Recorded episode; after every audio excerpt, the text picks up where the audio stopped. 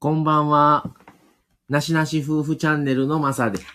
こんばんは、まみです。えー今日からですね、えー12回にわたって、えー生と死についてっていうシリーズを、えー今日からスタートさせます。はい、こうちゃんいらっしゃいませ。こんばんは、一番、一番でした、こうち一ゃん。番でした。宮城さんも前座ライブを本当にありがあ、とうワンさんもございました。こんばんワは。ンさんこんばんは。早い。早いよ、来てくださって。はい、コネさんもこんばんは。宮城さんこんばんは。コネさんこんばんは。宮城さんね。お疲れ様こうちゃん今日は一番狙いました。一番と思ったらこうちゃんだったありがとうということで。ナナさん。ナナさんもこんばんは。ナナさん一番と思ったけど、もうかなりもう5番ぐらい。めっちゃ早かった、みんな。だからもう終わった瞬間にスタートさせたからね、今日は。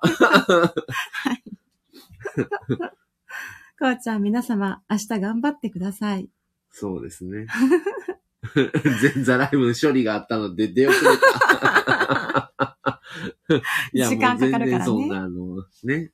うん。はい。ってことで、はい今日から、えー、ちょっと12回に分けて、あの、はい生と死のシリーズを、あの、ついにやっていきたいと思います。始まりましたね。で、今日は第1回ということで、えー、生きるとはどういうことなのか、うん。あと最近よく、まあちょっと前からですけど、よく言われている健康寿命うん。っ。ていう言葉をよく耳にするんですけども、皆さんご存知でしょうか、うん。その健康寿命って何？っていうことをちょっと話せたらと思ってます。はい。はい。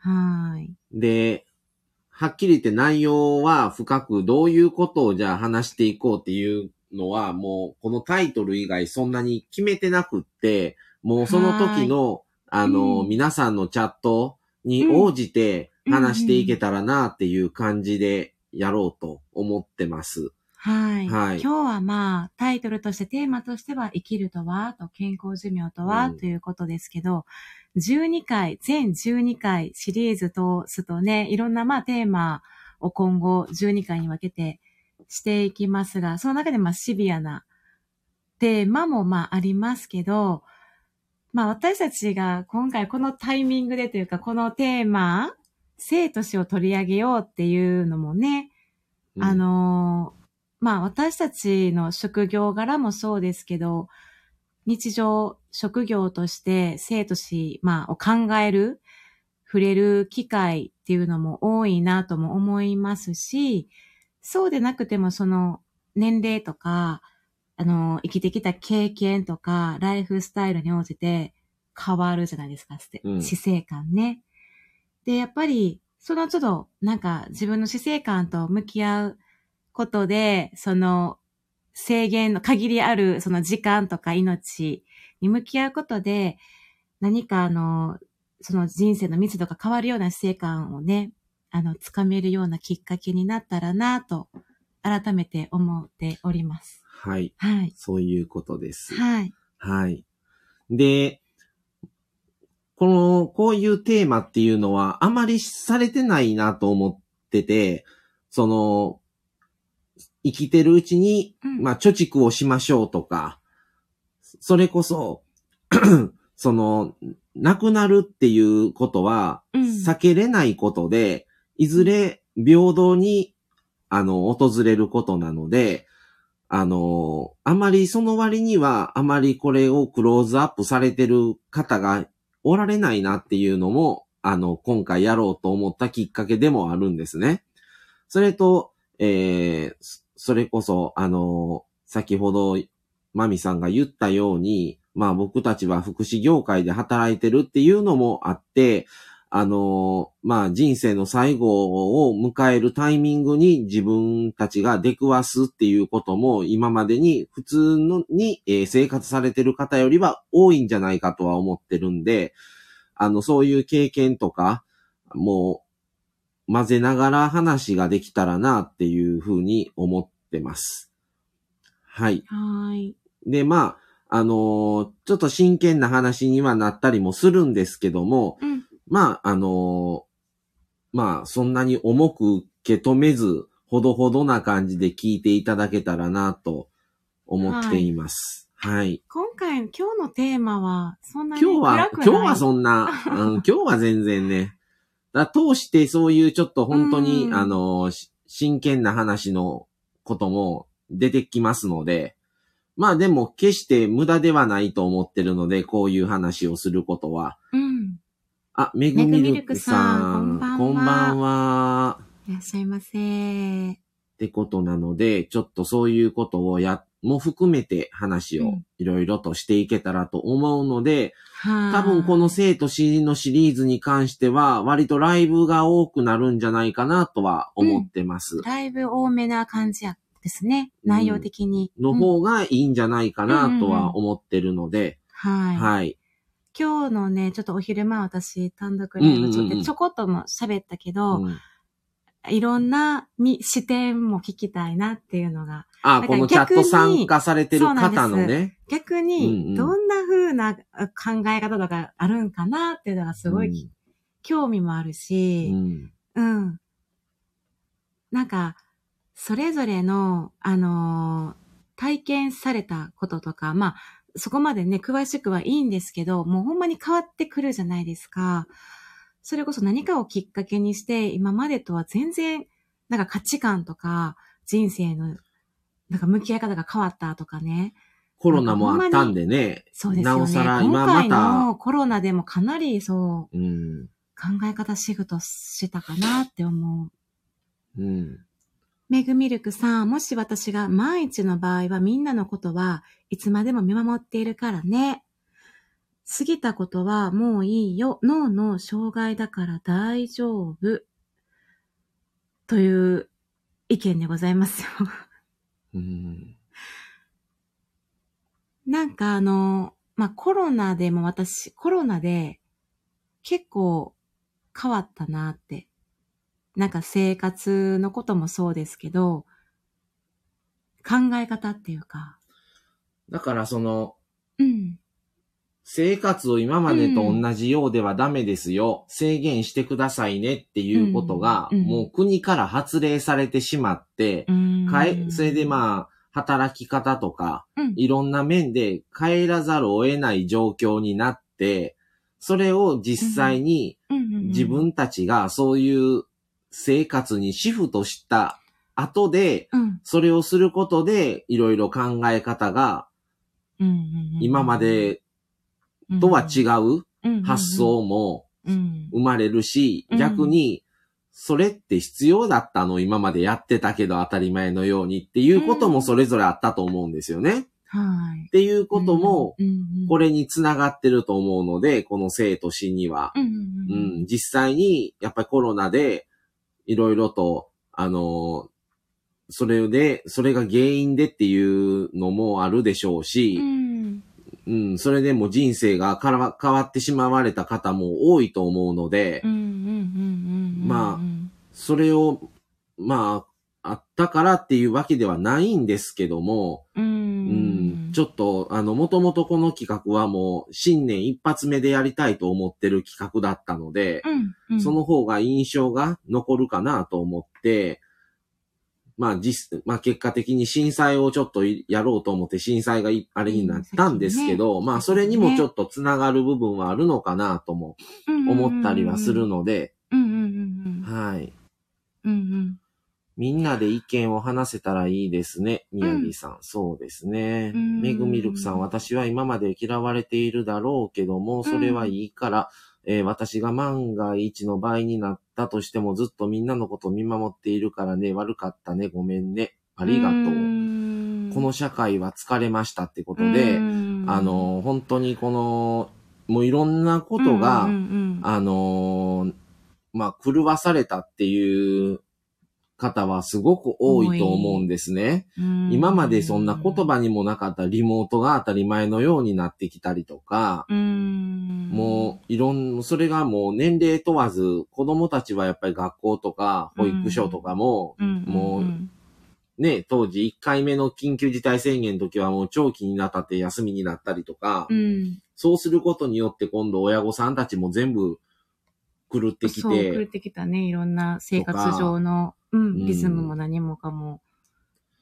生活のライフスタイルはもう変えないといけないとうか、ん。うん。あ、タミさんこんばんは。お邪魔します、はいということでいらっしゃいませ。こんばんはそうなんですよね。うーん。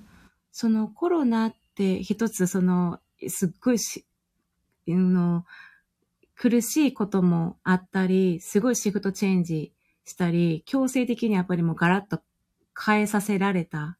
なんかいろんなことに巻き込まれてっていう。でもその一つかなっていうの、そのコロナっていうのが、その例えばまあ地震やったり災害やったりもその一つに変えられるんだけど、うんなんか私この今回のテーマを、あのー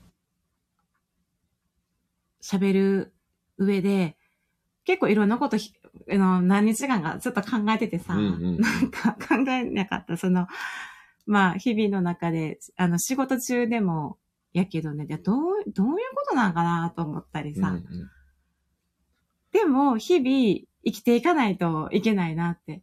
なんか日々小さいことになんかもううじうじしたりさ、嫌になったりさ、なんかもう夜勤行くだけではなんか嫌になったりさ、とか、まあ小さいことやけど、なんか辛いなとか思うこととか、まあ人間関係でもそうですけどね、なんか悩みやったり、なんか抱えてるものがいろいろある中でもなんか生かされて、でも生かされているし、生きているし、生きていかなあかんし、っていううんことで、なんか、まあいろいろ考えてたんですよね、この数日間。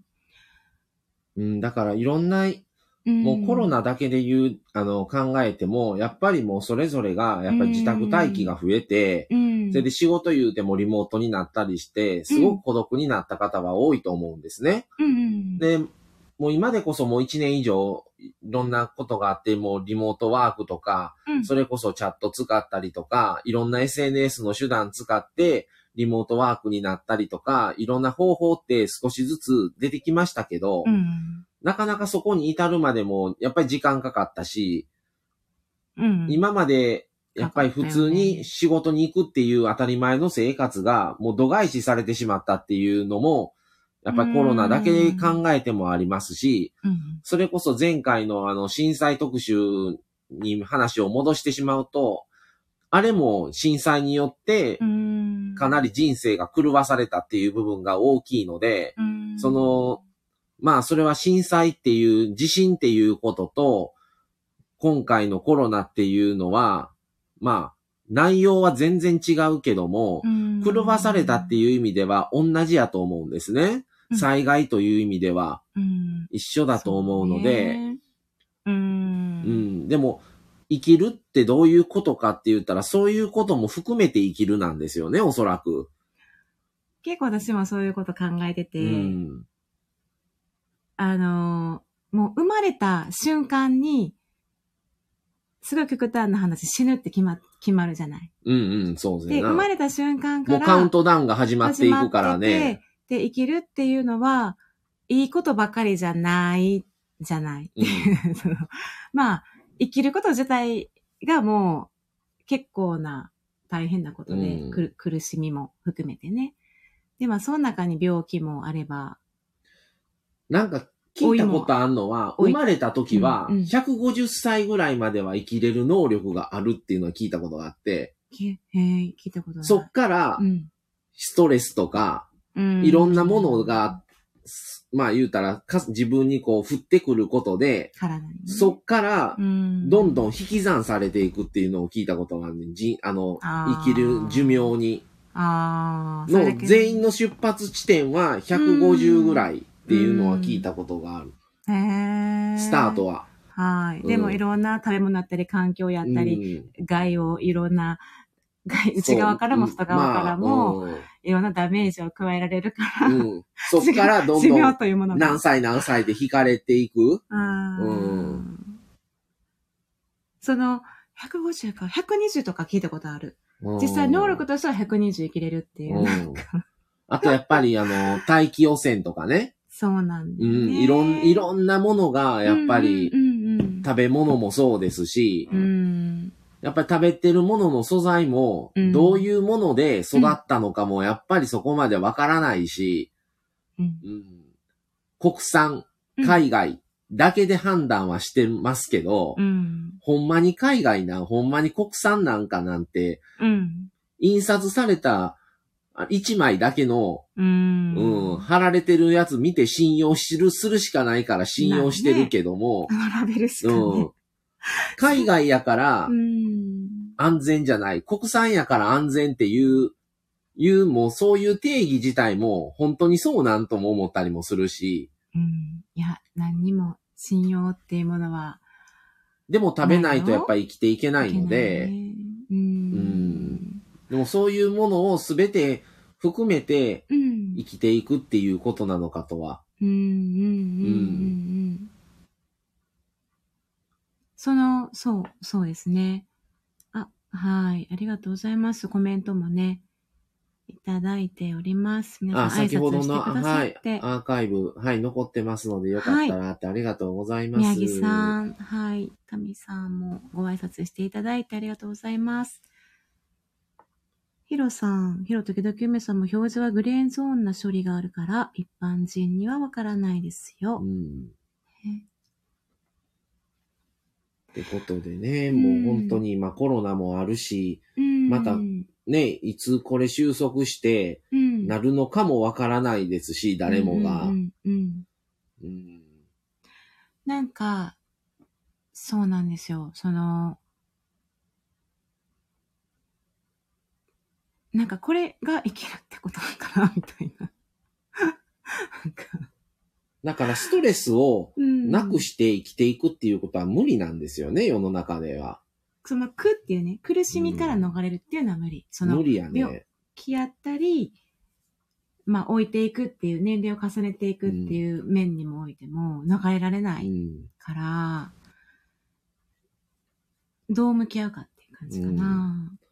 だから結局そういう自然に訪れるものっていうのは、あの、僕的にはもう、もう逆らうことはできないなと思っていて、うん。もうそれも含めて受け入れるしかないんだだろうとうん。いう割り切りは持つようにしてます、逆に。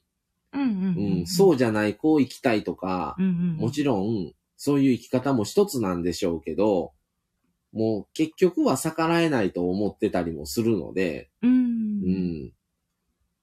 だから、もう、病気とかも、いろいろ含めて、もう結局は受け入れるしかないんだろうとはうん。思ってますね。うん。で、この、もう一つの、あの、健康寿命って何、っていうことなんですけども、うん。健康寿命っていう言葉が、うん。まあ、あって、その、まあこれもちょっと、個人的には、うん。あの、表向きと、うん。まあ、実際の事情というか、うん。社会の事情みたいなんもうん。ああってのうん。言葉として生まれたんだろうなとはい。思っていて、はい。その、健康寿命っていうのは、今、あの、皆さんが普通に朝、朝目覚めて自分で起きて、朝ごはん食べて着替えてっていう、身の回りのことが全て自分でできる、どこへい、ここに出かけようとか、そういうことも全て一人の、自分一人で行えるっていうことが、いつまでも続いた年齢のことを健康寿命って言うんですけど、うん。まあその健康寿命と実際の寿命の間には、やっぱり老いっていうものがあって、うん。その老いってなるとだんだんやっぱり足が不自由になったりとか、目が見えにくくなってきたりとか、いろんな部分でやっぱり老いというものは必ず訪れるもんなんですね。うん。うん。で、またこれ老いっていう話も明日ね。はい、出てくるんです明けど、日ね、老いのことについて、またね、ライブでね、話しますけどね。なんですけど、うん。その、うん、健康寿命の後のう、んそういう寿命までの健康寿命で一生終えたら一番幸せやとは思うんですよね。まあ、それ理想ですよね。理想としては。うん。ただその健康寿命が、健康寿命とその実際の寿命の間にはラグがあって、うんその間を、うん。またそこでも、その人のうん。生き方というか、生き様みたいな答えも出てくるので、またそのことについてもまた別の話も出てくるんですけど、うん。うん。だから健康寿命をいかに伸ばすか、うん。ちょっとでも、あの、長く働ける体力を維持して、うんうんうん。健康でいましょうっていううん。のと、うん。あ、のーまあ、現実的に考えたときうに、ん。すごく今高齢者が増えてるんですよね、日本は。今はもう超高齢社会、で、もう、年金の話でなると、うん。今の高齢者が若い時に働かれて、納めてた税金っていうのは、うん。今の自分、将来の自分になった時に、もらうために払ってるんですよね。うん。年金を。はいもらう、あの、渡すためには働いて、うん。先に国に貯蓄しといてくださいと。うん。高齢になって働けなくなった時に国からの支援として渡しますいう風な定義のもとで納めてた税金だったのが、うん、今はもう結局高齢者が予想以上に多くなりすぎてるっていうはい。医療の発達もあって、うんそれは喜ばしいことなんですけど、実際にはそういうことで結局若い時に納めてこられた税金では賄いきれへんっていうのがあってですね、うん今の高齢者を支えるために働いて税金を納めてよって変わってるんですよね、年金を。はい。もうで上を支えるためですね。で、私自分たちがもらいたい時は、うんもっとこれから大人になっていく子供たちからそれをやってもらえっていう風に方針転換されてるんですよね、知らん間に。うーん。うんうん、なので、もう今うん納めない方が増えてきてるんですよね、実際。はい。もうどうせもらえない。ないとも言われてます。もう高齢者になった時には。はい。なのでね、うん。えー、ヒロさん仕方がないって思うしかないよ。うん、ナナさん、うん南海トラフの不安もあるし、この間の地震も怖かったです。うん。けど、その前に自分に病気が見つかる可能性もありますもんね。うん。なので、そういうのも含めて、もう人生というか生きるっていうことでしょうし、うんもう運命なのだとはい。思うしかないのかなとも思ってますね。結構私ね、寿命決まっているって信じてる派なんですよ。うんうん。たまたまじゃない。たまたま死ぬんじゃなくって、うん、もうそうなってると。大体決まっているっていう派。うんだから、先のこと、何で、うん。うん、先のことを考えるのも大事やけども、今を考えないと、うん、先って本当わからなくなるから、コロナなんて起こるなんて誰一人考えてなかったことで、これも。ね。いや、だね。誰も予想してないもんね。っていうことも起こり得るんだとうん。いう意味では勉強になった。そう、本当うに。ん。うん。自身や健康寿命をネタにして不安を煽ってけん保険屋さんは儲けてるからね。うん。うん。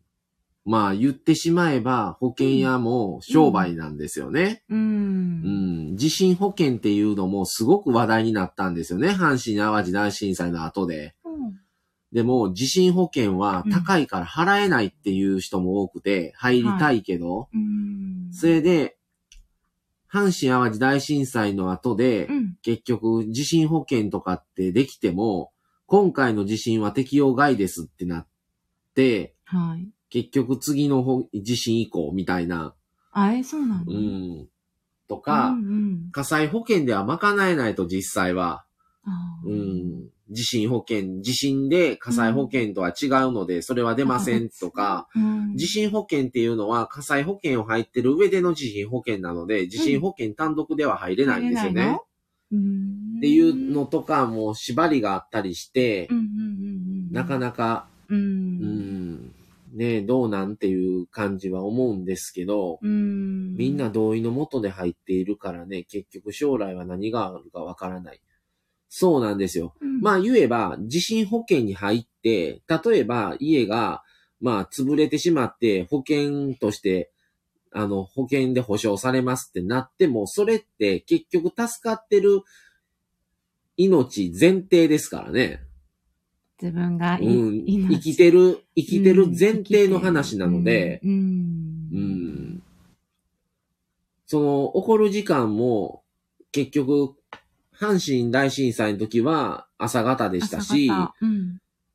東日本大震災は昼の2時半ぐらいなんですよね。うん2時46分やったかな。うん。46なので、うん。もういつ起こるかわからないんですよね。っうん。ていうのもあるので、うん。もう、結局はそれも含めて、もう、委ねるしかないんじゃないかと、あの、タイミング、いや、僕は思ってるので。う、ん。うん。阪神も、あの時は朝方やったから、逆に考えると、あの被害で済んだと、あれがうん。昼間やったらもう、どんな、うん。どんなもっと被害が起きなかったか。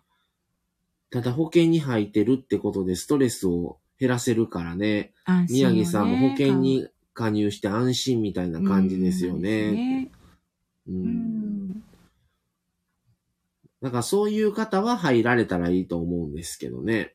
なんかもそう入ったからっていう安心の保証は僕はないと思ってるので、う。うん。うん、それはもう考え方次第なのかなとか、うんあとまあ、それぞれの方の、うん、うん。あの、置かれてる立場にもよると思うんですよね。うん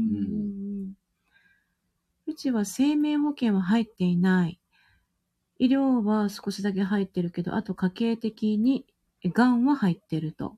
だそういろいろ家計で、そうやうね、ん、家族構成とか、うん、そういう遺伝のものとかもありますからね。うん。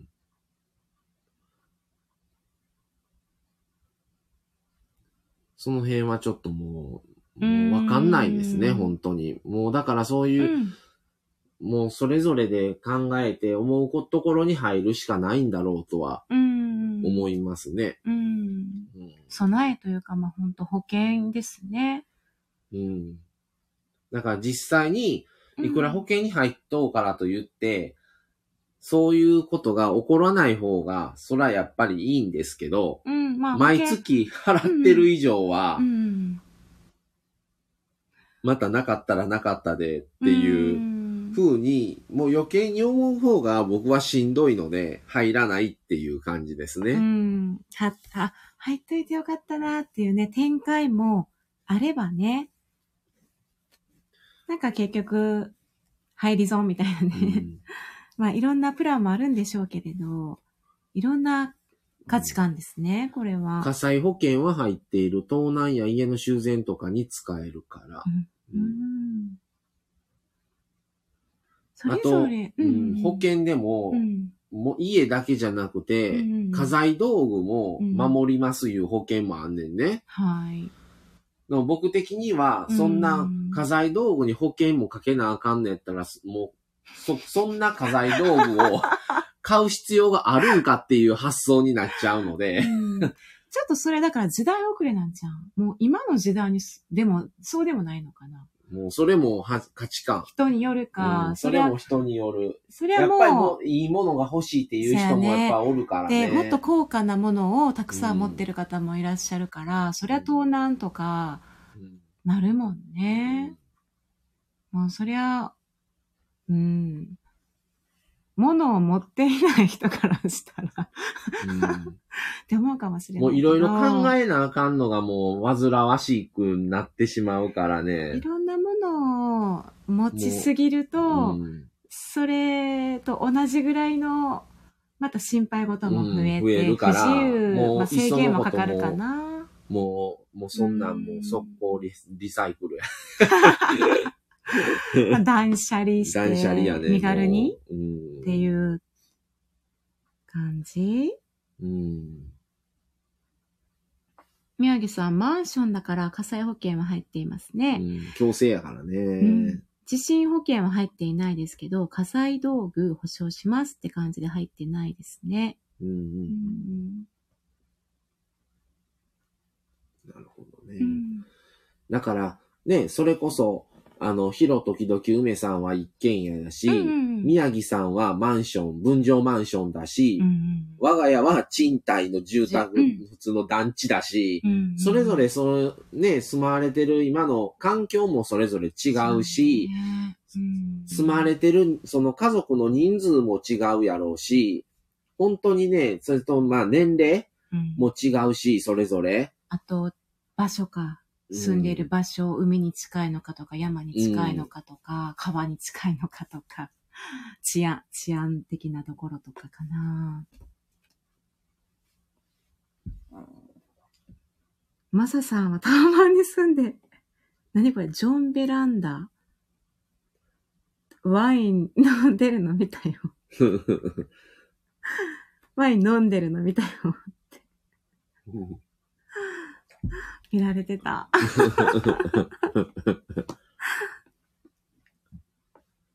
まあ一応構想なんでね。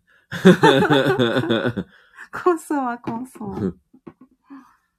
なので本当に考え方次第なのかなと思います。うーん。だから、あのー話をまあ戻すとい、うん生きるとはということは、うんとは、うんもう、本当にこう、もう個人個人もちろん価値観によって、うん。どこの視点に対して思うか、うんやっぱり先を見とかないとうん不安でしょうがないから、先を生きていくために、それこそ貯蓄をちょっとでもするとか、そうやね。っていう生き方もあるし、僕みたいにもう先はどうなるかわからないから、うん。それよりも今を大事にしようっていう生き方もあるし、もう本当にそれぞれやからね。私もその、ちょっとシフトチェンジしてきたシフトっていうか、年齢を重ねるごとに大事にせなあかんのはもう今かなって思うようにはなってきたね。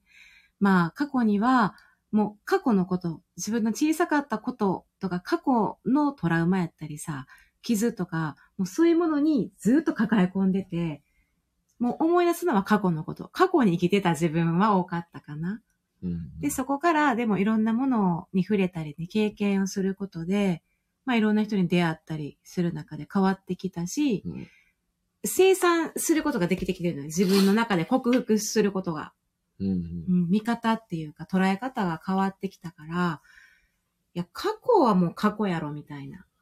それこそこれ宮城さんも言ってる通りに、やっぱりお子さんが生まれたら、うん、せやうんね。やっぱまた変わってくるしね。変わる、もうほんまにガラッと変わるんちゃうかなって思う。人生観から、死生観から、生き方から、うん考え方変わりましたねって。うん元気でいようって、ほんまに。うん本当に。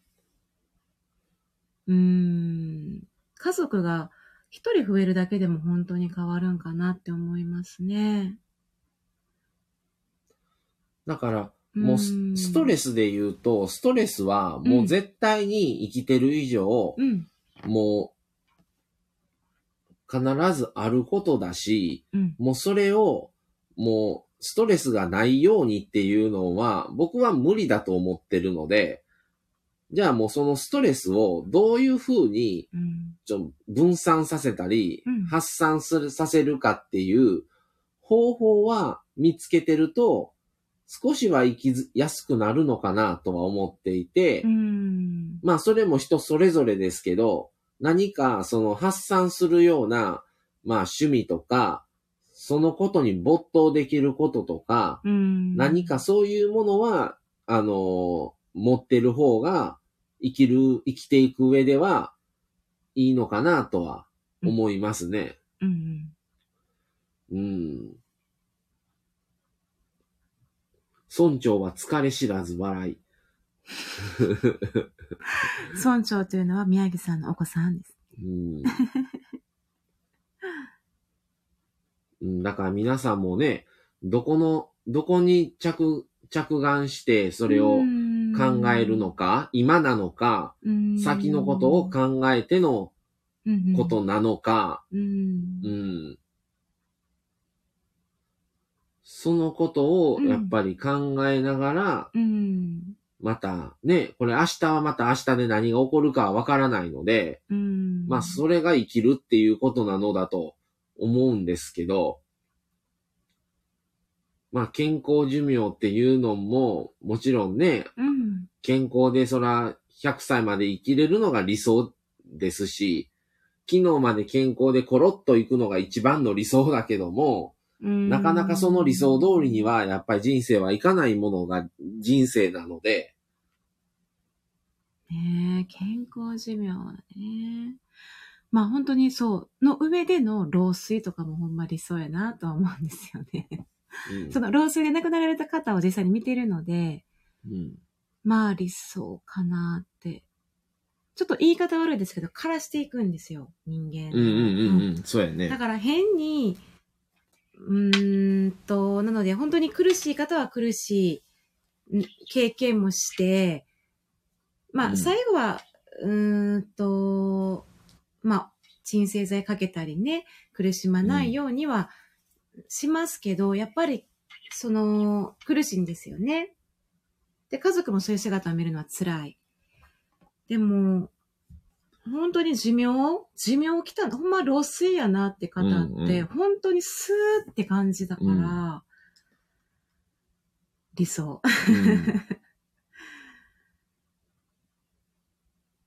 なんかよく、その、うん。亡くなった時のうん。死後の顔が、普段寝てる顔と一緒だったら、その方にとってはうん。幸せな生きか、死に方だとはいはい。い。うのは、なんかよく聞くんやけど。ああ、うんそうやね。穏やかな感うじ。ん。まあでも印象としては穏やかな感じが残ってるますね。うんあのーだからこの仕事をしてるうん、と、うん。まあ家族はもちろん長年ずっと一緒に住まわれてたりとかう、ん、ずっとやっぱり見てこられてる方なので、うん。また感覚は違うんですけど、そ、の、職業柄の立場で言うと、うん、もう、その方と初めましてで出会った時点で、うん、やっぱり何かしらのリスクを抱えられてるんですよね。だから来てるんだっていうところがまず根底にあって、だから、うん。その、もちろん亡くなるまでの期間は、もちろん介護とか看護の方で、うん、うん、そうやってケアをしていくんですけど、うん、うん、そこの行き着いた先に、まあ、その、もう、亡くなるっていうのが、最後が訪れるわけで、うん、うん、その、もちろん悲しいし、うん、相手もこっちも感情があるんでね、人間なので、うん、ただでも、その、そこに至るまでの経過を見てると、うん、どっちかと言うたら僕はお疲れ様精神の方が強い。うん、うん、っていう悲しさどうこうよりも、その方に対して、うん対して。お疲れ様でうんしたって,、ね。っていう感じが強いし、そうやね。うん、ちょっと、あの、なんて言うんかな。うんあの、やっぱりそこの、あの、施設とかで見て、病院もそうだろうけど、うん、その方だけじゃないっていうところがうん支えにもなったりもするし。他にも同じようなリスクを抱えてる方が何人もおるっていうことを。ことが常にあるので、うん、他の方もそういうことがいつ訪れるかわからない状態のうん。人もいる、いるから、はい。そっちにも身を、あの、目を向けてあげないといけない中で、はい。やっぱり限界はあるなっていうのも思ったりもするし、うん。うん。その入所さうんれている方が多数いっぱいいるから、うんうん。なんか悲しんでられないっていう現実も、はありますね。うん本当はね、その、向き合いたいんですよ。結構、やっぱ、もう置いていくしね、あの、うん患者さんとかそういう方、あの、高齢者の方で接していると、置いていくし、もう動けなくなっていくし、家族にも会えないし、もう孤独やしね。うんで、寿命が近づいている。やっぱり、もう、早く死にたいって、どんだけの方が言っていたかと思ったりね。うんうん、もう早く殺してとか、早く死にたい。早くお迎え来てほしいとかね。もうでもその人にとっては、もうそれがその人の今の人生なんですよね。うん。うん。だからもうこれから家に帰ることもできない。元自分の体が元気になって、ね、あの、楽しく過ごすこともできないみたいな、そういうのがもう明確になってて、まあ、その中で、向き合いたいんですけどね、丁寧にじっくりと。うん っていうジレンマはある。葛藤っていうか、うんだから少しでも寄り添えるような。なんか日々か、日々か、こっちも葛藤みたいな感じはあるんですよね。うんでも、それも、それもね、もうそれぞれの課題やなって人生の。最終的に本人さんがどうし、どうしたいかっていうところに行き着くから、うん家族はうんもちろんこうしてくださいと言われるし、そのうようにうん、受け身としてはするしか仕方がないねんけども、本音はん。うん。もう、もういいんちゃうのじゃないけど、っうん。ていうのはある。もうそこまでやあって、ーいや、点滴してくださいと治療ね。うん、治療まだできること、できることは全部いやってくださいとかって言われたことももちろんあるけど、うんうんうんうん。もうそ、そういう次元じゃないんじゃないのこれっていう。ちょっとズレを感じるときはね、うん状態、本人の状態と希望と意思と家族が全然違うところにいる。うん。ギャップは感じるね。うん。うんその、その、そこまでし知ってもらいたいか自分ならって思う時はある。ね自分なら嫌やわっていうもそうよねうん余計にだからもう意思疎通できなくなったね、う。ご本人、でよ、よりそうなるよね。うん。高弘さん、こんばんは。高弘さん、こんばんは。うん。ひろくんもいろいろありがとうござます。ないんか急なことで見とり、見とってない利用者を心配蘇生することあるけど、蘇生していいかって思うことがある。だこれももう延命になってしまうから、うん。もう蘇生をするってことは、うんうんうん、だから点滴も延命やし、うん、それってどう、まあそれも家族さん次第うん、だから、あとまあ本人さんの年齢にもよるし、うん、本人さんがどうしてもらいたいかっていううん、ことを事前に聞いていればもちろんそのようにはするけども、結局は僕らとしては家族さんの意向を聞くしかない。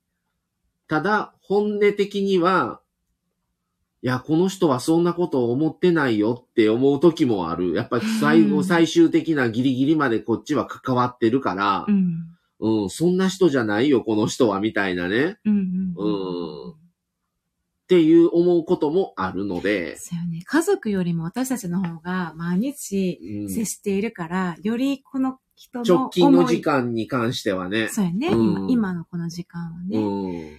病院の場合はもう最初に聞いているので、うんあのー蘇生処置をしますかしませんかもうしませんという人は多いですね。もう高齢だから。だからね、若い人ほどしてください。心配蘇生してください。でももういいわ。あの、酸酸素だけ、もう、あのー血圧の薬もいい。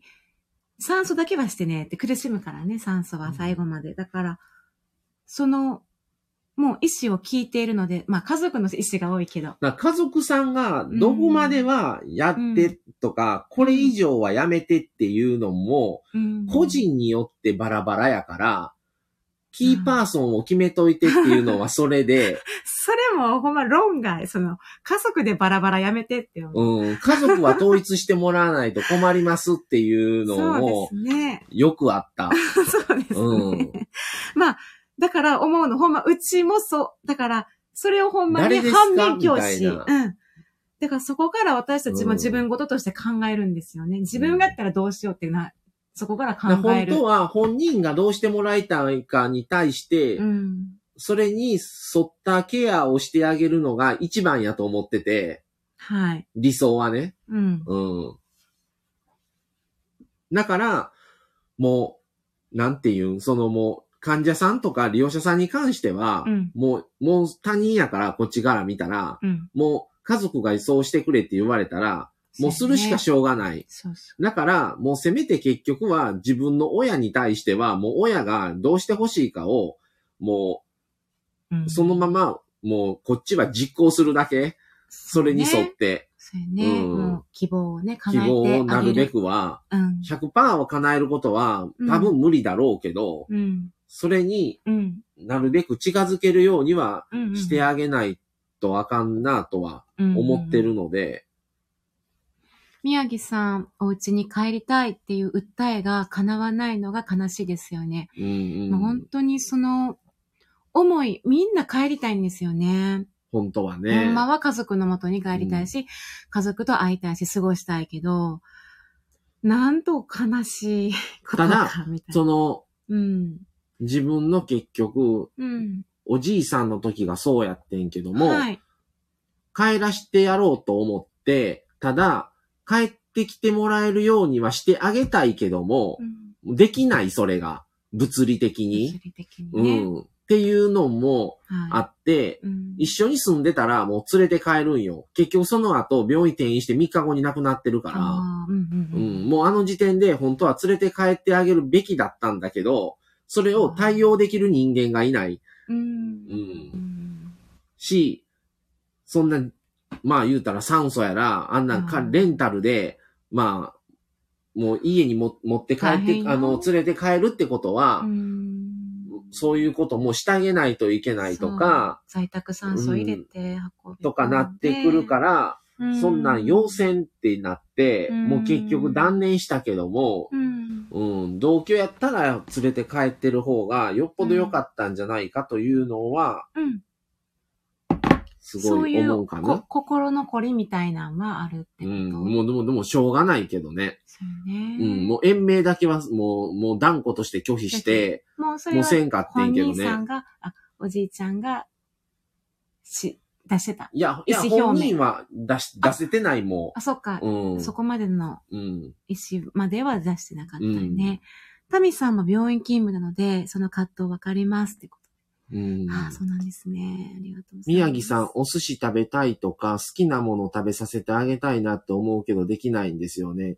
これもね、あの、本当にね、僕おった時、老犬とかだったんで、しょうがないんですけど、もう、そんなん言ってる場合これっていう、この状況で、もう、はっきり言って、もうそんなに長くない人に対して、いや、それはダメです。うん。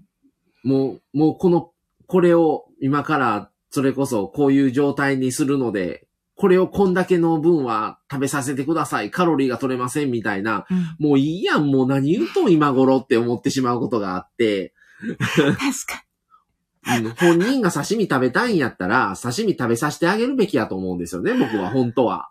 それ無理なんですよ、それは。うんもうそれは組織というか会社の方針というのはあって、うんうん無理なんですけど、うんうんうんううん。ん。理想は、もうそれで好きなものが食べさせてあげれないような場所だったら、うん。僕が、自分が子供だったらもう連れて帰りますわ。ねもうそれだったら。ね。うん。うんうんうん。えー、ヒロ、えー、家族の意向と普段の本人が思ってることの差があることがある。だから結局家族と本人が一緒に住んでないから、から家族は結局自分本位みたいな感じになってきてたりもするんよね。そうなんですよね。視点が。うんうんただその、もちろん家族としては一日でも長く生きてもらいたいっていううん思いはすごくわかるけども、うんそれって本人が望んでるそのことをっていうのがあって、結構その食べ物の話であっても、うん。すっごい過ごしてない時間が長い、長すぎて、ズレがある。本人さんの状態見たらもうそんなものは噛めない、食べない、飲み込めないっていうものをどんどん持ってくるってこともあるし、あと別を言えばまあ、あの、認知症とかはどんどん進んでいくわけですね。だから結構ね、本人さんの言うことって、あの、まあ、あの、記憶障害もあったり、認知機能も落ちてきてるので、でも家族と電話してる間は、本人さんは、なんていうかな、まあ家族と喋るとしっかりするんですよね。プラス、しっかりしようと演じる自分はおかしくなってないよって、今までの自分だよっていう感じで、しっかりした風で、まあこれ、語弊があるかもしれないけど、家族と喋るから、家族は、あ、大丈夫だわって、元気そうだわ、頭もしっかりしてるわね、みたいな感じ、その時はね。でも実際は、ズレがあって、やっぱり私たちずっとその、一緒にいる側としては、どんどんやっぱ認知は進んでいってるっていうズレがあるから、後々話がずれてくるってことはよくありますね。家なくなってるのに家帰りたいってずっと言う人もいるよね。結局、最後は何もかも、最後はなしょうがないってなる。うん。うん。結局ね、でも本人さんが、えーっと、心地よく、不安なく、ストレスなく、えー接してあげることかなって思うんですよ。うんその、せ、すべて現実を突き詰め、突き詰めて、え？なんていうの？うん現実を言うんじゃなくって、関わり方によってくるなって、こっちの。あと家族ってうん病院とか施設に入ってるから、うんお願いします100%みたいになってる人も多い多いけど、ね。それってもう本来はうん。連携であって、うん。一緒になってケアをしていくっていうスタンスが本当はあんのに、ああ、もう、そうね。うん。だから家に帰れない、亡くなってるのに帰りたいっていうのは家族おったら家族が説明するべきやと思うんね、これ。本当は。そうね。うん。ただもうそういうことも忘れてしまってる人もいるうね。ん。もやっぱり、う。いろんな方をケアしてる以上、一人に対して関われる時間って限界があるし、はい。あの、よく言われたのが、はい。その、特別扱いはするなっていうことをよく言われて、はい。あの、若い時にね、うんうんうん。その一人に対して、あの、やるってことは、それが全員に対してできないと、うん平等ではないと。。皆さん利用料を払って入っているからうん。それが過剰に一人だってなって、全員ができるんだったらいいけども、他の人にできい。ないんだったら誰一人にするなっていう話はよく言われて、はいはい。うん。っていう、やっぱりこっちはプロとしてやってるから、家族じゃないっていうところで、家族がするケアと、うんうんやっぱり介護士とか看護師がするケアってやっぱり違うのでうん。う、んうん。その辺の葛藤もあったりはしますね。ナナさんも確かにってね、言ってくださってます。うん。やっぱり限界はあるんでねう。ん。うん。宮城さんもグループホームなので家と同じように過ごしてもらう場所だから、コロナで外出できないのが現実なんですよね。面会も15分。うんそうなんですよね。あと、稀に認知のふりしてる人もいる。うん、あのーまあそういう家族間のね、もういろんな葛藤やら大変な面もありつつね、いや楽しいこともいっぱいもありますからね。うん楽しいこともたくさんね、あるんですよ。グループホームなので、あ、ナナさんもね、同じですって、そうかそうか、ナナさんも。グループホームもねうん、大変なんですよ。僕もね、3年間グループホームで働いてたんですよ、以前ね。はい。あのー本当にね、何でも嫌なんですよ、グループホームって。あのーこれはリハ、うん。これは、これは PT、これは OT、これは ST ことか、これはナースとかリ、ハビリのいろんな種類です。そのうんあれがないので、ない全部ししてあげないと、1から10までを。そうなの？だから料理もするしせなあかん、あーまあまあまあはい掃除せなあかん、はい。で、ケアもしないといけない、はい。で、家族対応もしないといけない わかる。ちょっと愚痴大会。っていう 愚痴大会。ことがあるので、やっぱり限界ってあるんですよね。あるようね。ん。あるよね。な本当はもっと関わってあげたいけども、なかなかそのようにはいかないっていう限界は、多分どういうところで勤めててもあるとは思うんですよね。とあるね。うん。お願いします120%も見たことがある。うん。うん、いますね、そういう方。うん。入院したら元に戻るって思ってる家族さんもいたりします。うんうんうんうんうんうん。なんで入院してんのに変わらへんのっていう、とかね。例えば、あの、昔、あの、老犬の時に、うんこんだけリハビリしてんのに、なんで変わらへんねん、みたいなね。もう一年やってんのに、ちっとも変わらんとかっていうクレームがあったりしたんですよ。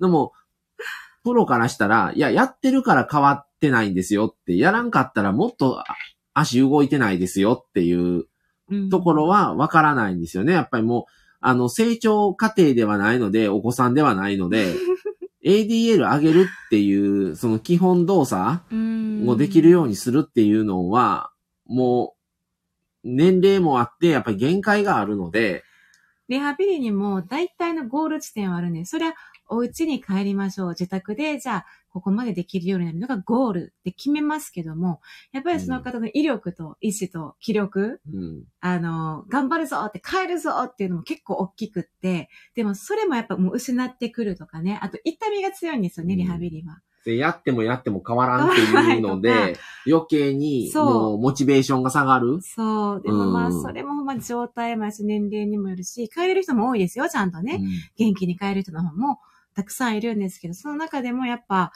限界がある。だから、えー定めてたゴールをだだいぶこう、手前まで、もうここまでかなって。ってことは、自立でも家は帰れないよ。いろんなサポートじゃあ入れますよっていう話になってくるね。うんで家族さんもサポートしてくださいねって話になるから、一つさんこんばんは、潜って聞かせていただきますねあ、。ひとつさん、あ、お子さんの寝かしつけお疲れ様です。ヒロスさん。っていうか、たまにそこまで直せるなら誰も追いないし、死なねえだろ。し死なねえだろうと思うことはある。まあ、家族の精神的に仕方ない時もあるから言わないけど。利用者は脱出するしね、マサさん。あのまあね、いろんな方がやっぱおられますんでね。うん。コネさん。ー、はい。祖父は病院の待合室で診察を待っている時に椅子で一人眠るように亡くなりました。医師曰く苦しみなく最も理想的な亡くなり方だと言われました。うんちなみにくも膜下出血でしたそう。です。そうなんですか。待ってる時に、へーうーん。うんナナさん、潜ってる人さん、こんばんは。なるほどね。あのー苦しみなくっていうのも、まあ本人もですけど、家族って結構大きいなと思って、うんうん。苦しみがあったのか、それだけでも家族って引きずると思うんですよね。それだけ聞いてこられる人もいるよな。ありますね。苦しまれ、苦し、うん苦しみましたか？どうでしたか？みたいな。ある。うん。で、その姿もやっぱ見たくないんですよね。家族が苦しんでる姿なんて見たくないし、その間だけは安らかにしといてくださいとかね。まあね。でも、うーん。いろんな家族さんもおるので。うーん。ねうん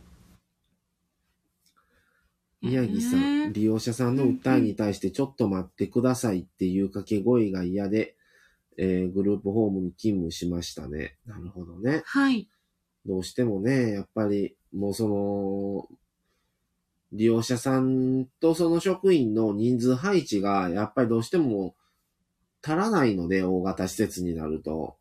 どうしてもその利用者さんのことって、深い内容って全然やっぱりもう、わからなかったりするんですよね。そういう意味ではグループホームっていうのは、本当に一人のね、うん職員に対してのうん。配置がやっぱり手厚なので、特養とか老犬よりは、うん。そういう意味ではやっぱり目は行き届きやすいとは思いますね、グループホームは。葛藤って常にありますね。うんこういう、丁寧なた、えー向き合えて、あ向き合ってあげられない向き合うべき時にで相手が求めてるのに、いろんな業務的な理由、こっちの都合もあるんですよ、やっぱそりゃ。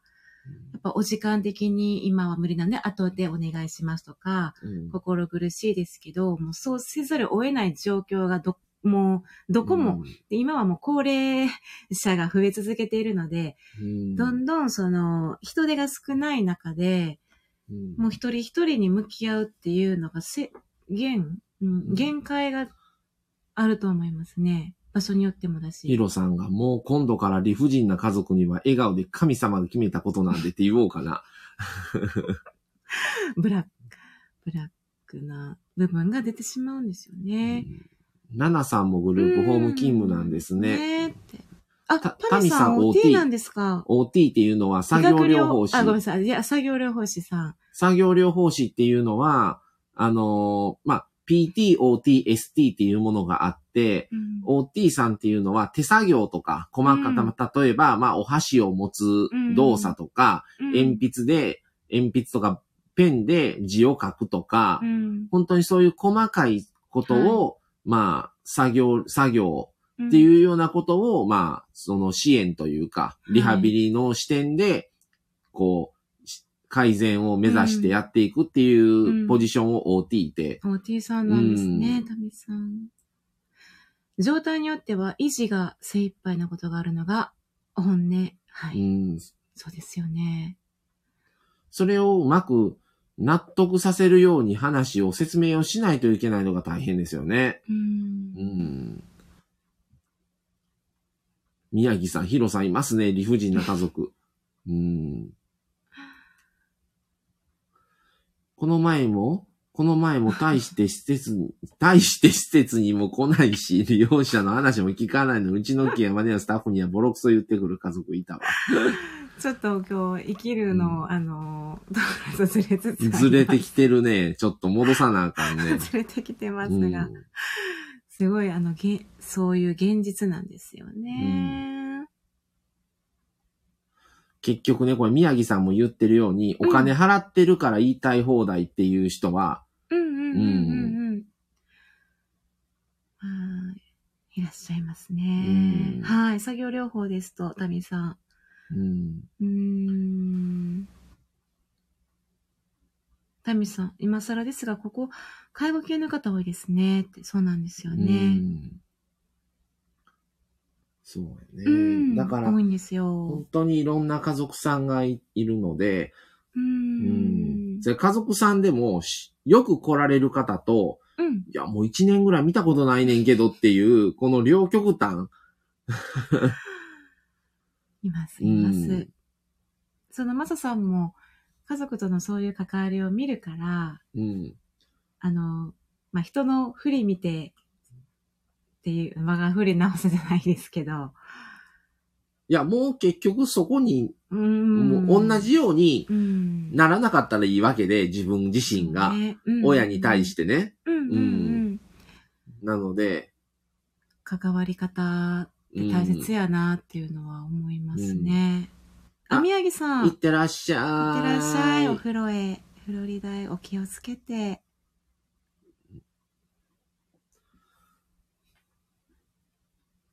時差は14時間ですか？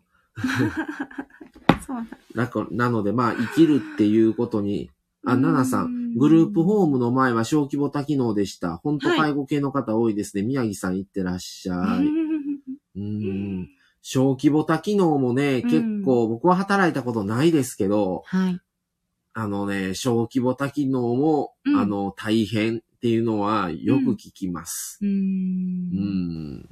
もういろんなことをうん。全部その人に対してしてあげないといけない。うん。小規模多機能は。うーん。これこそ何でも屋さんみたいな。んでも屋さんね。うん。う本ん。当に大変やと思いますね。その、結構、老年の勉強、老年を考えたときに、なんで、高齢者の定義、何だかな、60、今65歳以上からとか言うじゃないですか、その、まあ、健康保険に関してもですけど、うん。後期高齢者が75歳以上とか、うん75で、なんていうかな、もう何十年も高齢者ですよ。その、うん。もう今100年時代って言われていたら、例えば60以上やったらもう40年間長いわけですよね。そのう、ん。まだまだ自分の老いっていうものを感じながら身体機能も衰えていく中でまだ何十年も生きないといけないで、この日本って医療も進んでるので、結構、えーっと、なんていうかな。プラスね、まあ、なんて、家族がまあ、親はそうなっていくじゃないですか。でも自分の暮らしもあって、プラス、まあ、お子さんをいる方もいる中で、ほんまに大変。介護もあるし、子育てもある。で、生活も保っていく、自分も仕事をしていかないといけないっていう、いろんなストレス、それこそいろんな生きるイコール苦しみみたいなのが繋がってると思うんですけど、だからもう切っても切り離せないなと思って、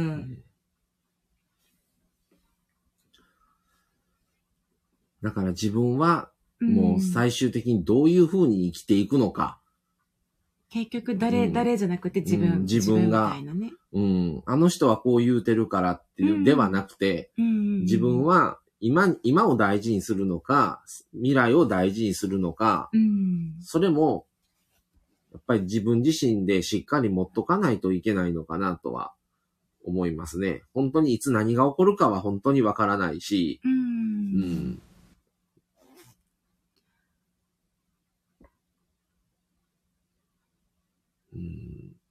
あ、宮城さん、村長は入浴拒否ないので助かります。むしろ長風呂なので困ります。村長。長風呂でしたか。うん、素敵でございます。マミさん、うちの看護師とかおって。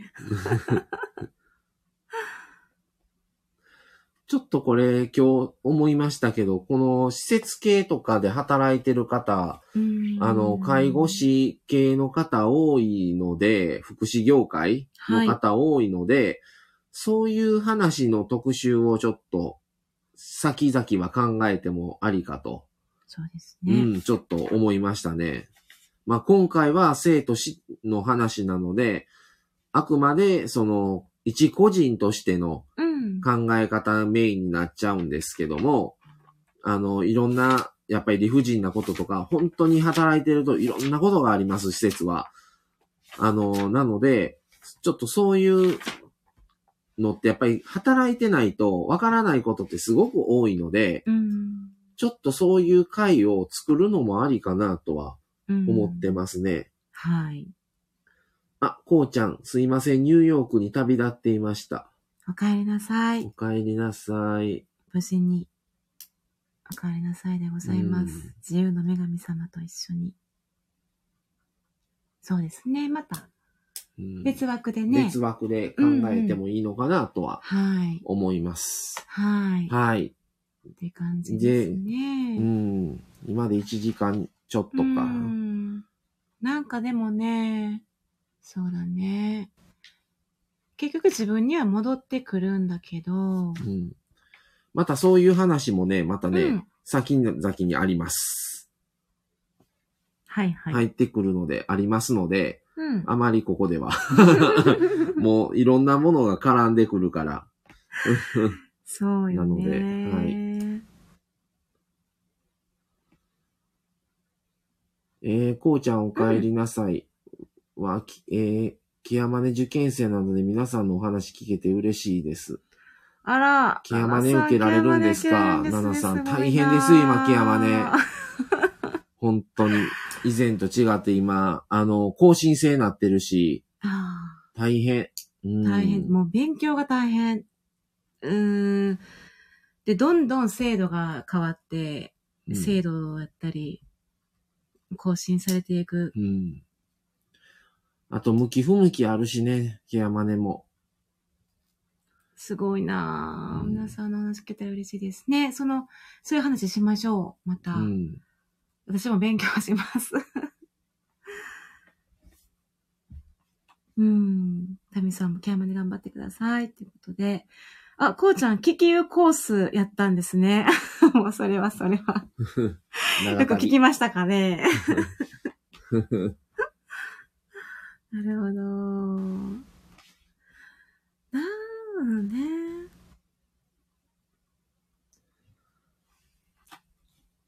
はい。じゃあ、ということで、えーはい答えは、まあ、ね、それぞれ自分自身でどういう生き方をするのが一番いいのかをはい。考えて、ね、うんやっぱり皆さん生きていかれるのが一番じゃないかと。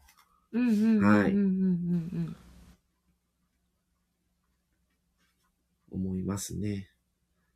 はい。じゃあ今日第1回目、生きるとは、えー健康寿命って何？っていう回でした。えー明日か明後日、次、老いていくことについて感じることはい。を話していけたらとはい。思ってます。はい。はい。ヒロさん、あ、じゃあ、ヒロさんか、こそう、ヒロれ。さん。バブ。バブね。はい。ありがとうございます。は皆さんありがとうございました。ーい。はいまあ、ちょっと特集が長丁場ですので、はい。はい。あの、まあ、マイペースに。あの、ま早くう始ちで働いてね、言うてるで。ま いや、なんか、どんなところなんだろう。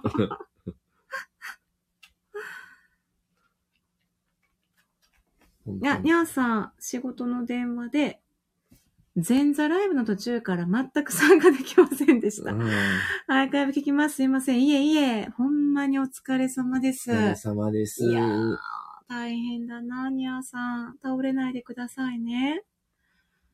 ななさん、ありがとうございました。特集も拝聴させていただきます。ひろさんのコメントが個人的にツボですって。なかなかね、ちょっとね、あの、ヒロさんね、攻めた内容を言う、言うんですけどね、うん。割とね、ちょっとヒロさんファン増えてきてるんですよね。それはね、いいのか悪いのかどうなのかわからないんですけども、ひろさん。何気にね、ヒロさんファンの女性の方、複数名おられましてですね、好感度を持ってくださる方が、あの、ヒロさんに乗っかっていってくれる方が。あまりね、あれ、話をすると余計に調子乗っちゃうん 調子乗でっ、ちゃ でなんですけど、はい。そりゃ、ヒロウメは、ここ、ここが、ここなパーソナリティなんで、ここのかな？ヒロさんは？ヒロさんはいらっしゃいますよね。もうね、いいか悪いかね、どうなのか、いるんですよね、ちょっと。はい。はい。はい。ではでは。3、何4人目の司会者。え、もう、どういうことです？これ。あくびです。おだから、俺らの次の、そのまま次の司会者ってことじゃない。あ、そういうことなの？もう、皆さん乗っかっていくから。パーソナリティニハさんお疲れ様です。はいねもう、はいお互い様で、あの、お疲れ様でございます。っっていうことで今日はこの辺で終わりにしようかと思います。はい。はい、皆さん第1回目、えー、ご参加ありがとうございました。はい、ま。また明日もあの、やらせていただきますので、明日か明後日やらせていただきますので、はい、次は老いていくことについて感じることをやっていこうと思います。はい。こういう感じで、まあ、気軽な気持ちで聞いていただけたらと、で、チャット参加していただけたら大変喜びます。はい。はいこんな感じですね。はいこんな感じになるかと思ってたけど、こんな感じで。まあ、あのーうん。まあ、真面目な内容ももちろんあるんですけども、はい、まあまあ、ほどほどにね、ね。はい、やっていけたらと思います。はい、はいじゃあ、それでは皆さんありがとうございました。はい、ありがとうござはいい、ました。じゃあ今日はこの辺で失礼します。はいはい、さようなら。さようなら